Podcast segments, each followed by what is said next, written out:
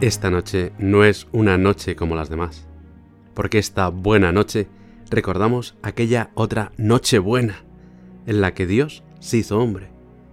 Y nos llenamos de gozo porque Dios se ha hecho hombre para redimirnos a cada uno de nosotros. Hay muchos cuentos de Navidad, pero para rezar hoy queremos contaros uno de los que más nos gusta.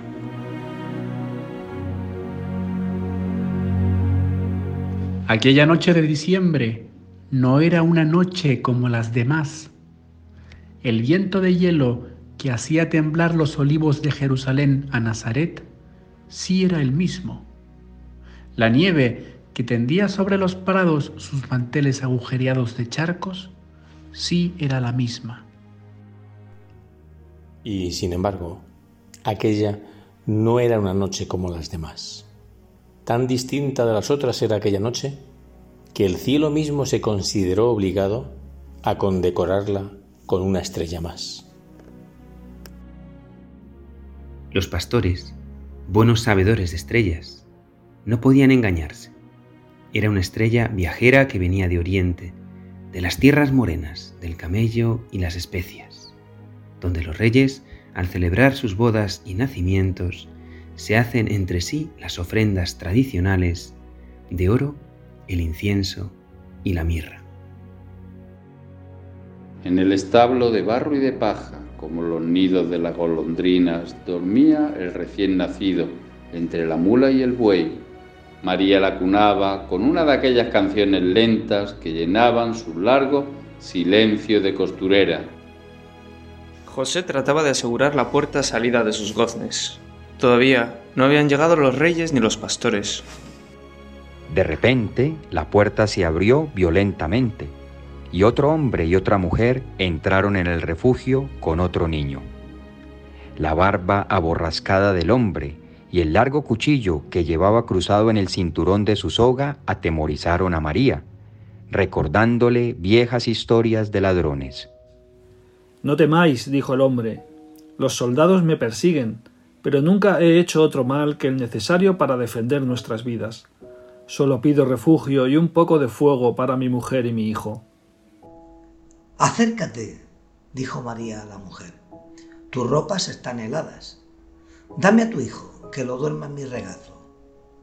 Y tendió las manos, pero la mujer la rechazó con un grito. No, nadie puede tocarlo más que yo. El tuyo es hermoso y sano. Guarda tus manos para él. María la miró con extrañeza, sin comprender, y la vio llorar en silencio, besando aquella carne de su carne para calentarla, como vaca a su nacido. Cuando fijó sus ojos en el cuerpo del niño comprendió por fin. Unas pústulas rosadas se abrían en sus rodillas, y redondas escamas de plata le salpicaban el pecho como la tiña del musgo blanco en el tronco del abedul. José no pudo sofocar una exclamación de espanto. Lepra. No tengáis miedo, repitió el hombre del cuchillo. No lo acercaremos al vuestro. Ya estamos acostumbrados a andar siempre al borde de los caminos, a no pisar los molinos ni las viñas, a pedir pan desde lejos y a no dirigir la palabra a nadie si no es con la boca contra el viento. Pero la noche está helada y el pequeño no podría resistirla. Solo pedimos un poco de fuego en un rincón. María se sintió conmovida en las entrañas. Tranquilizó a José con una mirada. Dejó a su niño en el pesebre, al aliento manso de la mula y el buey. Y tomando resueltamente al enfermo en sus brazos, lo tendió en el cuenco todavía caliente de las rodillas, donde había dormido a su hijo, y apretándolo contra el pecho, siguió cantando en voz baja para el pequeño leproso. Al amanecer, cuando los pastores caminaban hacia el establo, todas las huellas del mal blanco habían desaparecido milagrosamente. El niño leproso reía feliz, con todo su cuerpo sano y limpio. Solamente en el hombro derecho le había quedado en recuerdo una marca de plata pequeña y blanca, como una flor de lis.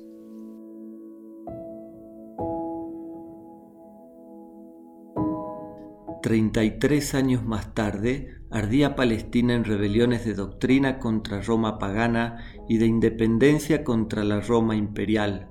Los mártires de una y otra eran llevados al suplicio infame del madero, acusados de falsos profetas o de ladrones. A la cárdena luz de la tarde, el dulce Jesús de Galilea agonizaba en su cruz. A su derecha, un fuerte montañés de barba aborrascada se retorcía entre los cordeles de la suya, con un lamento largo más semejante a una queja que a una protesta.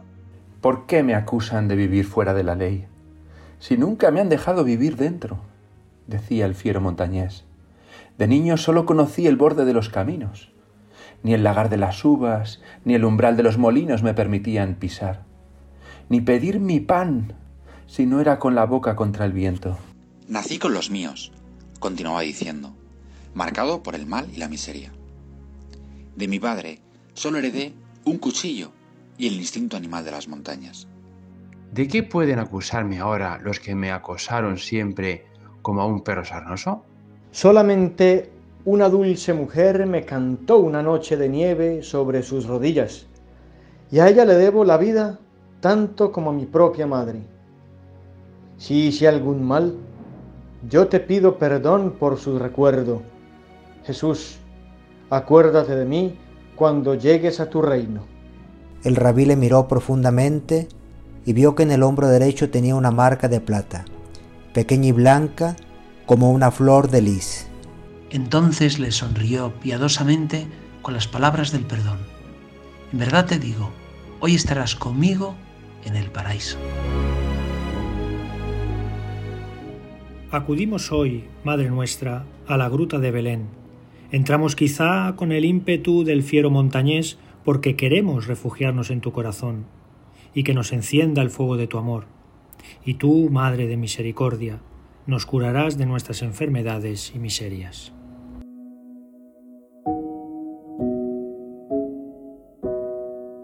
Si yo fuera leproso, decía San José María, mi madre me abrazaría sin tener miedo me besaría las llagas.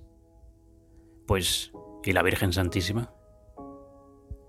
Mientras somos viadores, todo tiene remedio. Y el sentir que tenemos lepra, que estamos llagados, nos hace gritar, Madre. Y la protección de nuestra Madre es como un beso en las heridas. Pero para que nos puedas besar, Madre, tenemos que acercarnos tenemos que acudir a ti.